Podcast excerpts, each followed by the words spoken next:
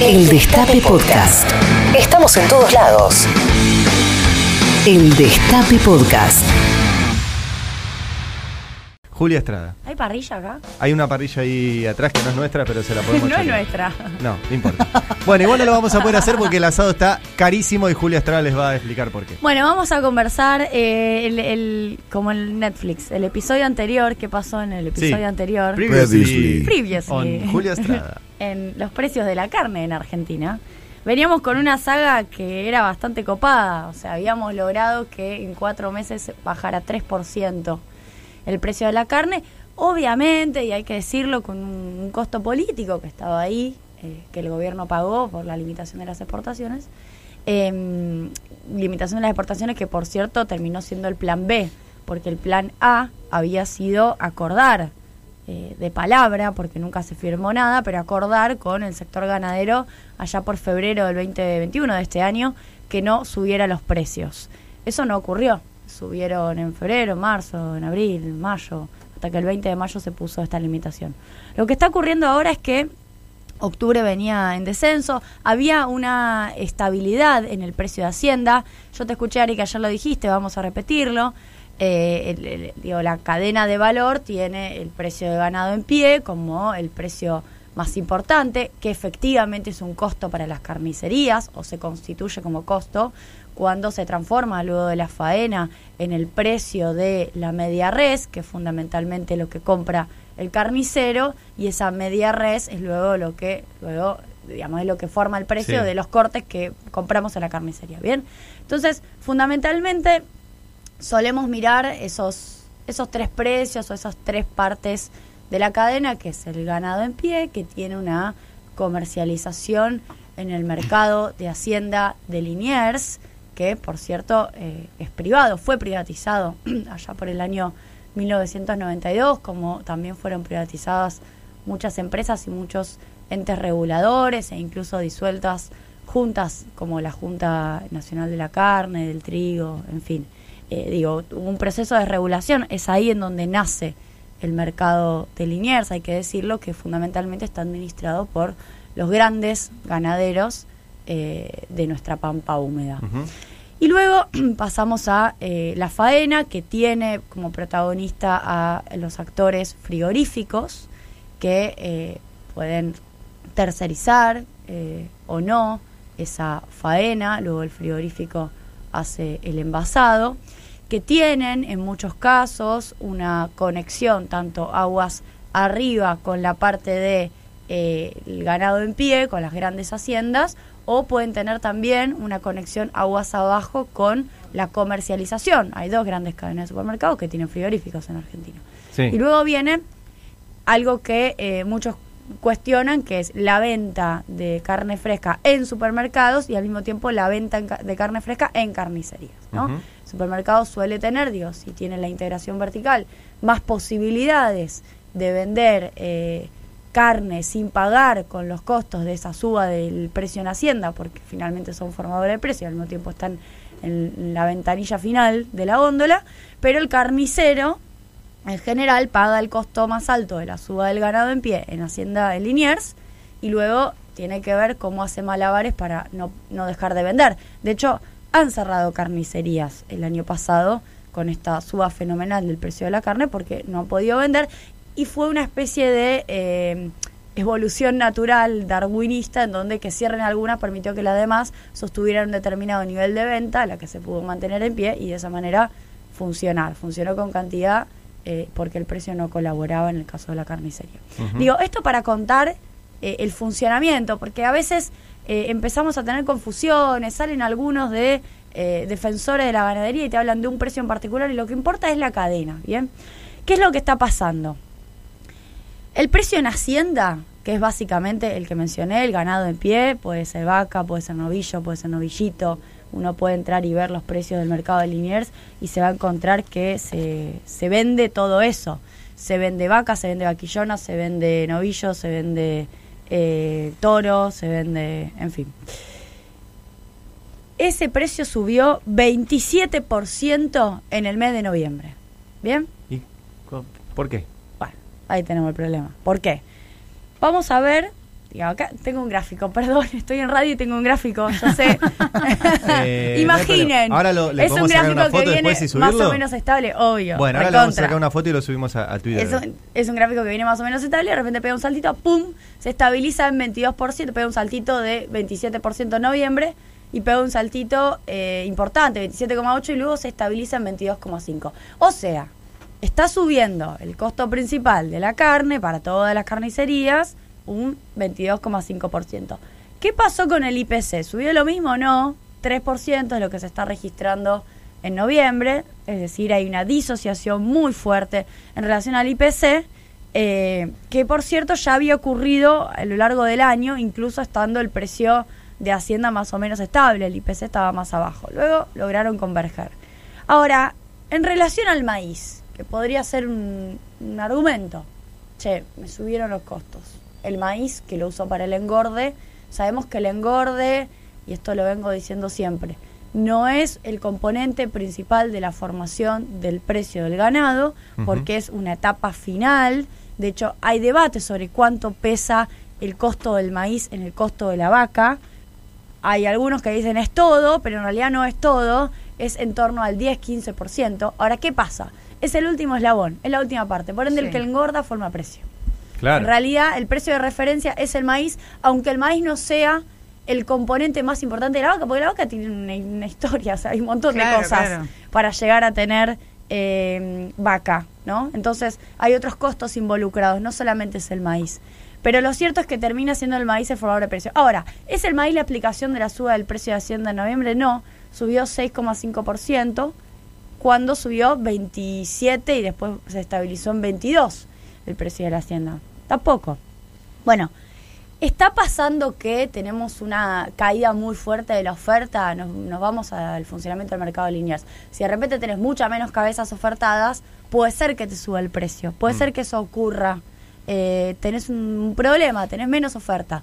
No, no está pasando eso tampoco. De hecho, la oferta cayó más o menos 1%, se considera en el mes de noviembre, lo cual significa que es una oferta estable. No es que bajó la oferta y subió el precio en términos liberales, si querés, como funciona cualquier mercado. Tampoco. Sí tenemos que aumentar la cantidad de cabezas en Argentina porque tenemos una discusión respecto de cuánto va el mercado externo y cuánto se consume acá. Sí, perfecto. Ahora, eso es una discusión de mediano plazo. En el cortísimo plazo del mes de noviembre no ocurrió que haya caído la oferta. Ocurrió, vamos a otro valo- a otra a otro factor, a otro vector. Ocurrió que haya subido el precio internacional de la carne, tampoco. El precio internacional de la carne subió 20%, pero en el último año en dólares. Especificamos ese 20% por el tipo de cambio nos da que la carne en pesos subió 54% en el último año. Si miramos el precio internacional de la carne, ¿cuánto Claro. subió en Argentina? ¿Cuánto? 70. O sea, subimos casi 20 puntos más que el precio internacional En de la dólares. carne. Claro. En dólares. Co- No, ahí comparamos pesos con pesos. Ah, en dólares peso, la carne subió Claro, pasado 20% pesos. en el último año. Sí. El precio interna- lo publica FAO. Se llama precio de meats. Está en inglés, meats, que es carne. Bueno, 20% subió en dólares. Lo pasamos a nuestro tipo de cambio que tuvo una devaluación también. Realidad es que si seguíamos el precio internacional de la carne debíamos haber aumentado 54%, pero aumentó 70 y el asado subió 100. O sea, a ver, todos Entonces, los datos que vos acabas no de dar- seguimos el precio Sí. internacional, no es un problema de Del que haya caído fuertemente la oferta, no tenemos una oferta que aumenta, pero no es que está cayendo que explique la suba de precio, tampoco tenemos una suba del maíz que lo explique, Sí. ni tampoco la inflación se fue por las nubes y hay un aumento generalizado de precios, incluida la carne. O sea, aumentaron porque se les cantó. Aumentaron en porque hay porque hay un grupo de consignatarios, que son básicamente cinco, que ahora te los voy a leer, que forman parte del mercado de Liniers, es decir, forman precio en el mercado de Liniers, Ujú. Que eh, subieron los precios. Alza Gonzue y compañía, Colombo y Colombo, Colombo y Magliano, Madelar, Monasterio y Sáez Valiente, Bullrich y compañía. O sea, De son los mismos apellidos de hace 200 años. Son patricios. Alza Gonzue, Patricios. Bullrich, Sáez Valiente. Patricios Bullrich. Sí. O sea, Claro. esos están, de- están desde la colonia, ¿eh?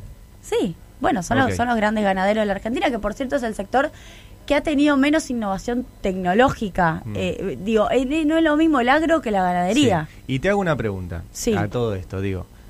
Tenés todos los elementos que muestran que no hay justificación para el aumento. Y tenemos esto concentrado en cinco tipos, tipo, o sea, cinco firmas. ¿No se puede controlar? Bueno, esa es una buena discusión. Hay notas de expertos que ya empiezan a hablar del tema. De hecho, eh, ya hasta hay medios op- opositores al gobierno que están diciendo que hay un enfrentamiento entre Feletti y Julián Domínguez para ver qué hacen con Liniers. Obviamente el problema en este caso está en el mercado de Hacienda Liniers, que arranqué diciendo que es privado, que, Claro. lo- que se privatizó el menemismo. No tiene injerencia, no hay un mercado público en donde se compran y vendan las vacas. Mm. ¿no? De hecho, Peretti, por ejemplo, uno que suele hablar, dice, deberíamos tener un mercado público. Claro. Entre otras cosas, Claro. ¿no? Que no tenemos. ¿Cómo se interviene? Bueno, esa es la discusión. Si intervenir un mercado en donde vos no participas, porque una cosa es el mercado de dólares. El Mm. Banco Central participa en el mercado de dólares. ¿Por qué? Porque tiene dólares. Porque intercede vendiendo o intercede comprando. Es un actor.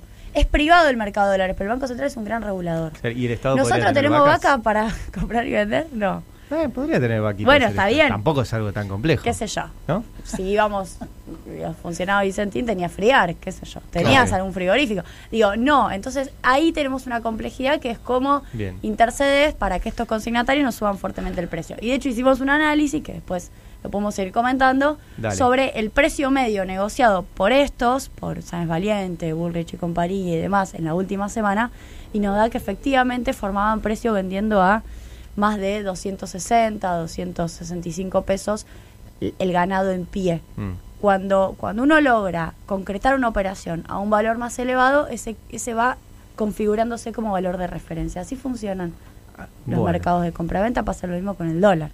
El gran desafío para el gobierno es como si tenemos un fin de año con asado o no. Si tenemos un fin de año con Bueno, asado. es eh, preocupante. El argumento, digo, para cerrar, ¿cuál es el argumento de, de los ganaderos? Esto es Mm. estacional. Esto pasa siempre. Esto en general florece. Ocurre. La vaca florece Claro. en Y en Y primavera. en realidad vos mirás y la, estacionalidad es como es como los datos empíricos. tiene que ver la la vaca estacionalidad es una construcción histórica también. O sea, la estacionalidad tiene actores decidiendo No, cuándo es la estacionalidad. Porque está bien, hay un argumento que dicen que es el momento del año en el cual se termina de engordar la vaca y se vende y ahí es donde se forma un precio más elevado que cuando... Pero la verdad es la estacionalidad porque es el fin de año. Es la primera vez que escucho que la carne es estacional. ¿Están diciendo eso? Claro, pero no es, no es- digamos, no Perdón, es algo voy a- que, voy a que- hacer- pero te lo puedo Perdón si asegurar. es un gran desconocimiento mío. Para mí no se están, como diría Navarro, tratando de boludos.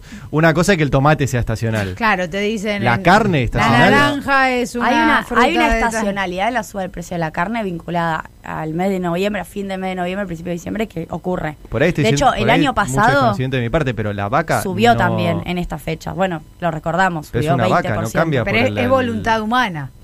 Claro, sí, sí, sí. No, hay, hay una explicación que tiene que ver con el momento en el cual deja de, termina el engorde y se vende. Lo que come la vaca por ahí es estacional. Entonces, pero vos no. formás precio con la vaca ya engordada, Sí. un precio distinto al cual inició el proceso de engorde. ¿Me entendés? Sí, no, yo entiendo todo. Mirá, yo, yo te voy Bueno. a, yo te voy a leer lo que dice eh, con, con Inagro. Este, al no estimular la producción se genera menos oferta de carne y por lo tanto suba de precios. Bueno, Sí. parcialmente es cierto. Los feedlot estaban vacíos. Por el otro lado, el efecto de la inflación y la emisión hace que haya más dinero en los bolsillos y por lo tanto más demanda, lo que acentúa el problema. No explica. No, no, no. No, no. no, no, no, no explica, es todo por, por la tangente, pero no termina yendo. Nunca al plantaste una vaca, Lila. Claro, es eso lo que me. Bueno, sigamos la. Cerremos acá, acá está. Pará, y te quiero leer. Federación de Industrias Frigoríficas Regionales de Javier Peralta dijo: Todos los años, independientemente de la situación económica o el precio del dólar, la Hacienda ajusta sus valores en base a los costos de engorde. Ahí está el Ah, es planteo de la estacionalidad. Digo, yo cito a los actores para ser rigurosa. Bueno, la vaca estacional, qué maravilla. A mí me dicen vaca mala. Ok, bueno, ¿Quién 8 es? y, 8 y 37, dale. El Destape Radio. Destape Radio. FM 107.3. AM 1050. Cumplimos años y queremos que en noviembre vos conozcas los beneficios de ser suscriptor del Destape. Durante un mes, Todos pueden anunciar gratis gratis. en la feria. Incluso los que no son suscriptores. Apurate y aprovechá. Entra a feria.eldestapeweb.com Y seguí las instrucciones para empezar a anunciar. El Destape. Sigamos haciendo historia. Transformémoslos. La chica que me ayuda en casa. La señora que cuida a los chicos. La chica que limpia en casa. En La empleada que trabaja en mi casa. ¿Cómo? Entrando a afip.gov.ar barra registradas. Podés inscribir a una trabajadora de casas particulares en el programa Registradas, formalizar un puesto de trabajo y asegurar que acceda a todos sus derechos. Durante los primeros seis meses, el Estado cubre hasta el 50% del sueldo de las nuevas trabajadoras. Reviví los mejores momentos de la radio. Destape Podcast.